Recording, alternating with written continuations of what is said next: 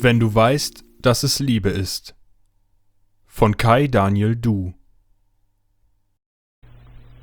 Die letzten Tage des Sommers sind der Frühling der gewaltbereiten Polizisten.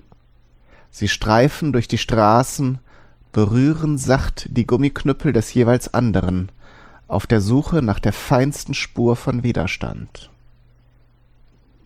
Wer in unseren Tagen noch an den Kommunismus glaubt, hat dieses Glitzern in den Augen und keine ordentliche Kleidung an und wartet auf den Kompromiss, den nur ein unerwünschter Gott versprechen könnte. Sterne werden hier aus bunt bemaltem Blech gemacht.